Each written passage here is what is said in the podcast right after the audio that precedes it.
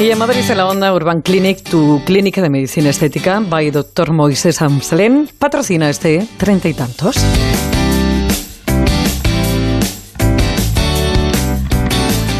Para unos es el Día Mundial de la Prevención del Cáncer de la Piel, también es el Día Europeo de la Prevención del Cáncer de Piel, sea como sea, hoy en el treinta y tantos. Nos cuidamos porque el verano está a la vuelta de la esquina, porque el sol nunca deja de darnos, porque es un cáncer, aunque no sea de los más mortales, pero sí sin duda el cáncer de piel es de los más habituales. I've got you under my skin.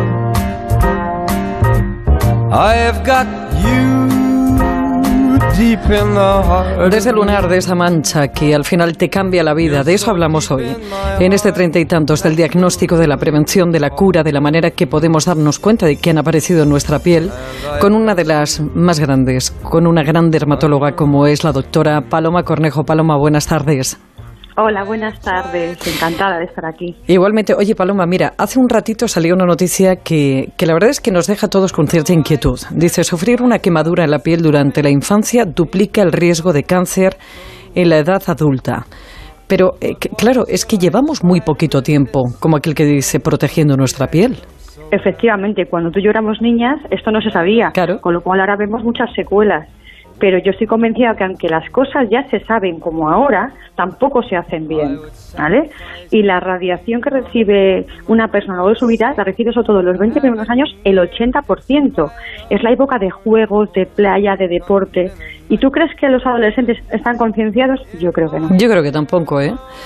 Pero de todas formas, yo creo que también que la indicación es, es bastante difícil, porque muchas veces nos ponemos el protector solar y creemos que es una crema. No, para que tenga eficacia tenemos que ponernos una cantidad muy abundante y cada tiempo muy corto. Efectivamente, a ver, por lo menos cada tres horas hay que hacerlo bien antes de salir de casa. Eh, hay que entender que el sol está por todas partes, no solamente cuando nos ponemos el bikini y ya estamos en la playa y en la piscina, es decir, que el sol por la calle nos da, atraviesa el cristal de nuestro coche y que eso suma y suma a lo largo de nuestra vida. ¿Vale? y, luego, eh, gente, por ejemplo, que le falta el pelo, los, que, tiene una alopecia, nunca se ponen sombrero, no se ponen crema. Y es una zona que es como llevar una azotea expuesta toda, toda la vida, ¿no? Y también hay que pensar que el sol, eh, o sea, el cáncer de piel puede afectar a zonas que están cubiertas de pelo. Y, por ejemplo, genitales, en el cuero cabelludo. Cuando viene un paciente a consulta hay que explorarle hasta esas zonas, ¿vale? O sea que no todos los cánceres de piel están relacionados. A la vista, ¿no? Y Paloma, ¿cómo sabemos que, que ahí hay algo que, que no, tiene pinta fea? Vale, todo el mundo se sabe, o casi se sabe, la regla del ABC del melanoma, ¿no? Lesiones pigmentadas asimétricas, con bordes irregulares, con diferentes coloraciones, ¿vale? Con un diámetro mayor de 6 milímetros y sobre todo que han cambiado en los últimos meses.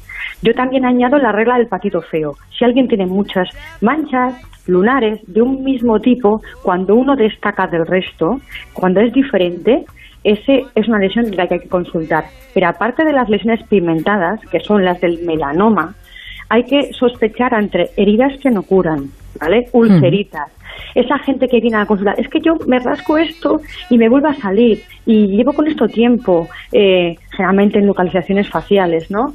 Eczemas, supuestos eczemas que van creciendo de manera insidiosa, plaquitas rojas, ¿eh? no todo es melanoma. Recordemos que el cáncer más frecuente es el carcinoma vasocelular, seguido del carcinoma espinocelular, que son agresivos localmente y en casos extremos también pueden metastatizar, ¿vale? Pero bueno, es difícil que un cáncer de piel eh, bueno llegue a esos extremos de gravedad, ¿no? Te sorprenderías. ¿Sí? Y de hecho el melanoma está entre los cánceres más mortales, pero si el diagnóstico es precoz, esa mortalidad disminuye drásticamente. O sea que la gente piensa que la piel no es tan importante como un pulmón, como un páncreas, como un colon. Ojo con eso, porque hace que la gente retrase el diagnóstico y la consulta de estas cosas. Bueno, entonces, en cuanto veamos que algo se sale de lo normal, hay que ir a un dermatólogo, hay que ponerle nombre a lo que aparece Y a partir de ahí eh, se inicia un tratamiento, una cura que pasa por dónde, Paloma.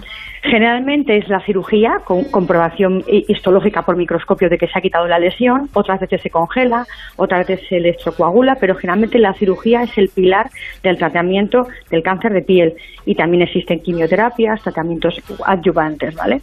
Y si me dejas, quería decir una cosa que la gente eh, me pregunta a veces por las redes, por favor, ojo con quemarse eh, a uno mismo lesiones, supuestas verrugas, supuestos fibromitas o lesiones oscuras o pequitas, con sistemas de frío que compran en la farmacia o con sistemas que coagulan y queman, que compran por internet. Pueden estarse quemando un melanoma. O sea, ojo con quemarse lesiones de diagnóstico dudoso. Pero a ver si lo he entendido bien, Paloma. Gente, la gente se compra productos para quemarse sus propias manchas. Sí, sí, Para quitar esas manchas.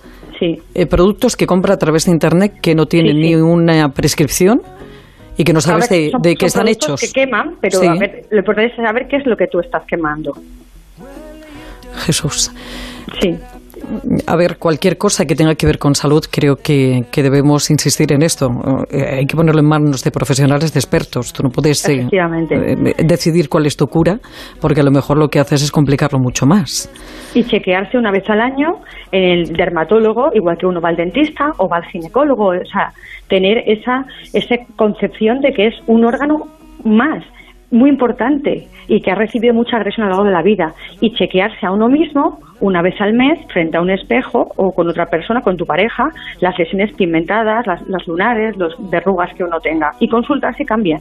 Paloma, ya para terminar, ahora que estamos a la vuelta del verano, a ver, eh, el principio básico de todo aquel que se pone a tomar el sol. Hmm.